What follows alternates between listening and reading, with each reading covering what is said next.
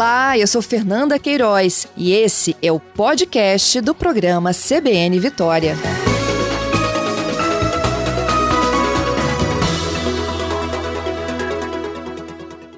Doutor Valério, em que circunstâncias, hein, o que a gente faz no modo de vida aí privado pode impactar as nossas relações de trabalho e até terminar como aconteceu nesse episódio aí com a perda do emprego? Bom, vamos começar a falar de uma forma um pouco mais ampla, para situando o ouvinte é, ao longo da, da, da, nossa exposição. Uma Excelente. coisa que nós precisamos é, ter como base são os direitos humanos, Fernanda, que são universais, são indivisíveis, são inalienáveis, são interdependentes, ou seja, todas as nossas relações, elas é, estão permeadas pela cultura e pelo respeito aos direitos humanos. Os direitos humanos têm que ser assegurados por instrumentos estatais, e também a, as empresas, elas precisam, é, de algum modo, respeitar essas políticas de direitos humanos, sobretudo no que concerne a coibição da discriminação por motivo de raça, sexo, orientação sexual, religião, opinião política, atividade sindical, nacionalidade, origem e condição, enfim, várias outras. As empresas também devem ter uma cultura de respeitar normas nacionais e internacionais que proíbam, por exemplo, o trabalho infantil, condições análogas às de escravo, é, coibir também condutas próprias de estabelecimento de metas pesadas, não é metas que possam configurar um tipo de assédio moral, organizacional. E aí vem os trabalhadores. Os trabalhadores e trabalhadoras, eles têm que agir de forma ética eles precisam respeitar os direitos humanos dos colegas de trabalho, dos clientes, dos superiores hierárquicos e de todos aqueles que participam da sua vida privada. Precisam respeitar as regras que proíbam a discriminação. E essas regras podem ser regras empresariais, pode ser um código de conduta, pode ser um regulamento de empresa. É fundamental citar também que hoje os valores éticos e morais eles são de conhecimento notório da população. Nós não podemos fingir que não os conhecemos e violá-los sistematicamente, como uma parcela da população ainda tem em fazer. Não é? Uhum. Então, repare, alguns casos concretos que podem configurar infrações funcionais, por exemplo. Postagens falando mal do empregador, contendo algum tipo de expressão ofensiva ou injuriosa a eles ou à empresa, ou a colegas de trabalho, procedimentos que atentem contra as regras legais, que ferem a moral, aos bons costumes, a decência, um comportamento que ofenda a dignidade é, do outro, é, uso indevido de redes sociais no horário de trabalho, o uso no serviço de mídias sociais não autorizadas, ofensas ao pudor, pornografia, obscenidade, manifestações de racismo, Pessoas que apresentam atestado, por exemplo, e nos dias de licença aparecem em festas ou eventos, em fotos postadas por ele próprio ou por terceiros. Veja a gravidade disso, não é? é empregado que ofenda a honra de empregador, colegas, clientes, etc. Então, é, essas medidas, essas condutas, elas ensejam punições disciplinares, que vão desde uma advertência, passando por uma suspensão, que é uma um apenamento mais é, intermediário, podendo chegar inclusive a uma justa causa, não é? podendo chegar a uma justa causa em relação à, gravidade de certas infrações praticadas pelo trabalhador ou pela trabalhadora no contexto digital ou nas suas relações sociais, desde que essas é, infrações atinjam a empresa de modo direto ou de modo indireto. indireto. Então, é preciso fazer uma análise profunda do que, que foi o fato infracional para então o empregador estabelecer uma medida justa de punição é, a este trabalhador ou trabalhadora. Uhum. Hoje a gente tem né, algumas situações em virtude da pandemia, como, por exemplo, é, todo o ambiente de trabalho ele está cercado né, de novos costumes, as pessoas fazendo uso de máscara, é, as pessoas tentando se preservar para não contrair a doença, porque no ambiente coletivo você acaba contaminando o próximo, não é mesmo? Então, aquele funcionário, por exemplo, né, que ele é forçado a usar a máscara porque ele entende que aquilo não é uma necessidade, isso já é uma infração? Pode se considerar uma inflação, sem dúvida nenhuma. Apesar da política errática do governo federal no que diz respeito a esses equipamentos de proteção individual, hoje nós, do Ministério Público do Trabalho, consideramos que o uso de máscara, o uso dos protetores e aquelas normas é, de biossegurança e de segurança sanitária dentro das organizações, elas são também condutas organizacionais. E aí é muito importante, falo isso para toda a comunidade empresária e de trabalhadores e trabalhadoras, que é fundamental que as empresas estabeleçam um plano de contingência, estabeleçam o modo como vai funcionar dentro das suas organizações aquelas medidas de respeito não é? e de biossegurança, porque essas medidas também dizem respeito aos direitos humanos, repare bem. Então, isso é uma medida de proteção do trabalhador e também dele em relação aos demais. É fundamental, portanto, que essas medidas elas sejam tornadas, elas sejam institucionalizadas por meio de uma ordem de serviço, por meio de algum documento interno e mais do que isso.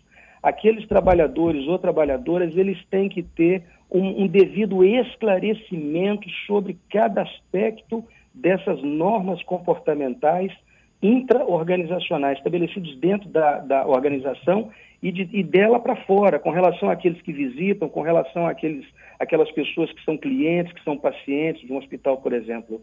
Então, é fundamental. E aí, neste caso, uma vez institucionalizada as regras de conduta, desde que elas não sejam ilegais ou ilícitas, os trabalhadores e trabalhadoras passam a se obrigar a cumpri-las, sob pena, inclusive, neste caso, de algum tipo de sanção, que, como eu disse, pode variar em função da gravidade é, da, do ato infracional praticado pelo, pelo trabalhador ou trabalhadora. Agora, doutor Valério, para exigir, precisa de se fornecer, por exemplo, o uso da máscara? Mas é evidente, hoje em dia, veja, essas, esses equipamentos, eles são considerados equipamentos de proteção individual também. É, imagine um hospital, por exemplo, que não forneça isto e dentro da, é, é, da caracterização própria de equipamentos de proteção individual para o hospital. Imagina se ele não fornece. Então, hoje, o fornecimento desses equipamentos é um dever, é uma obrigação do empregador. Não é? E ele deve oferecê-los em um nível de proteção adequado à função desempenhada por aquele trabalhador ou trabalhadora. Não é? e, e, e, friso aqui, esses equipamentos de proteção individual, assim como os uniformes que o empregador, por exemplo, exige sejam utilizados nas funções diárias, eles têm que ser oferecidos sem custo para o trabalhador. Na verdade, é um instrumento de trabalho. É? Aquilo ali viabiliza a operação, a dinâmica daquela empresa. Então não há dúvida quanto a isso, não é? Não há que se falar no trabalhador trazer o seu próprio equipamento, na medida em que há uma relação contratual e nesta relação contratual aqueles instrumentos para a realização do trabalho, eles têm que ser disponibilizados pelo empregador, não é? Então, quanto a isso aí, não há tanta dúvida assim, Fernanda. Entendido. Agora, o que o, o, trabalhador faz fora do ambiente de trabalho, a gente, o senhor, o senhor já até passou um pouco sobre isso, né? Vamos voltar aquele episódio lá da, da reportagem do Fantástico. A agressão a um fiscal que está em trabalho tentando é, controlar, né? Ele fala assim, eu estou aqui trabalhando para preservar a vida de vocês, né? E aquele afronta, a não utilização da máscara, ou seja, quando ele se expõe fora do ambiente de trabalho.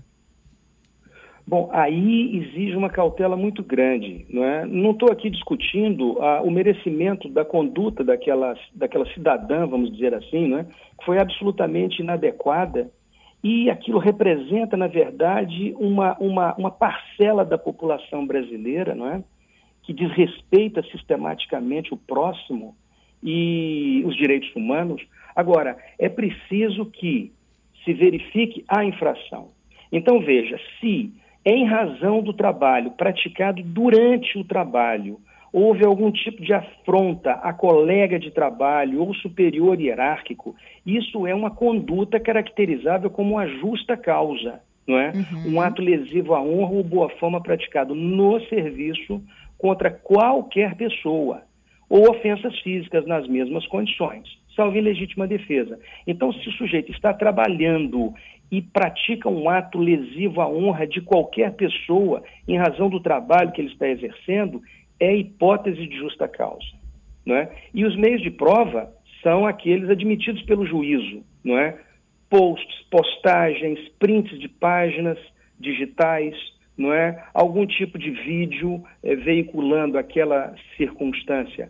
Agora, voltamos ao caso da cidadã. Como ela praticou aquele ato fora do ambiente de trabalho e não necessariamente relacionado com o trabalho, é preciso verificar se há na empresa um código de conduta ao qual a trabalhadora ou trabalhador se vincula por força do contrato, e aí precisamos verificar o que neste código de conduta está estabelecido em termos de comportamento externo que pode afetar a empresa. Então, de qualquer forma que se verifique, para a empresa punir um empregado com advertência, suspensão ou uma justa causa, é necessário que, aquele, que aquela violação de direitos não é, atinja a empresa, se não diretamente, mas pelo menos indiretamente. Uma outra situação que pode ocorrer é a empresa dispensar um trabalhador ou uma trabalhadora sem justa causa, sem alegar o motivo pela qual ela o faz. E isso é admitido desde sempre no direito do trabalho brasileiro. Né? O empregador ele tem o poder resilitivo, o poder de, re de resolver o contrato unilateralmente. Né?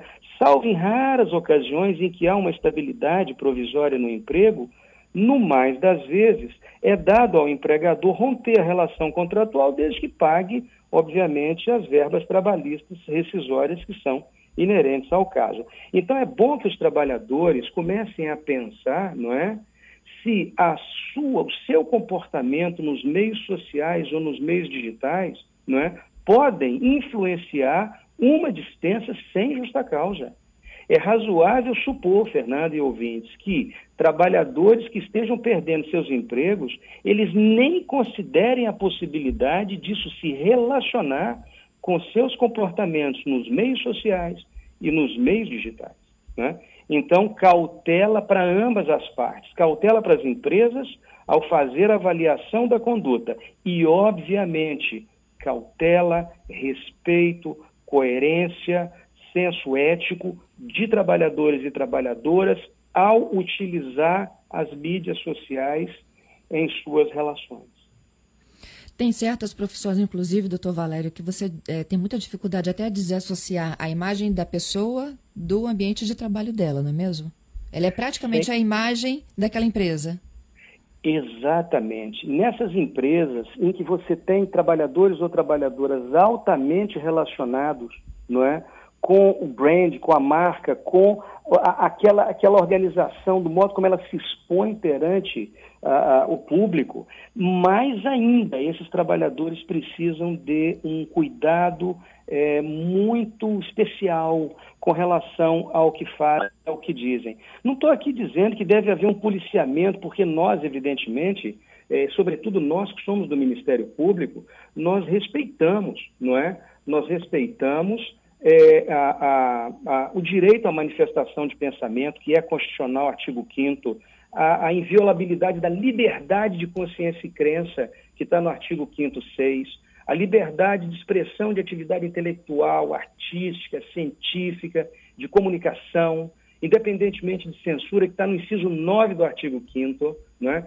Por isso, então, é, é, ouvintes, qualquer tipo de penalização ou punição de um trabalhador ou trabalhadora, ele tem que ser precedido de uma análise adequada, porque o abuso no exercício do poder hierárquico pelo empregador pode resultar numa violação contratual aí contra o empregado, entendeu? Então você Sim. pode ter na análise e na, e na aplicação de uma penalidade a um trabalhador ou trabalhadora, você pode, como empregador, estar tá praticando um rigor excessivo. E a própria consolidação das leis do trabalho, no 483, a linha B, ela estabelece lá que tratar com rigor excessivo, não é? É, é, com abuso de poder de comando, praticar atos ilegais contra o empregado, pode caracterizar a prática de justa causa agora pela empresa, pelo empregador.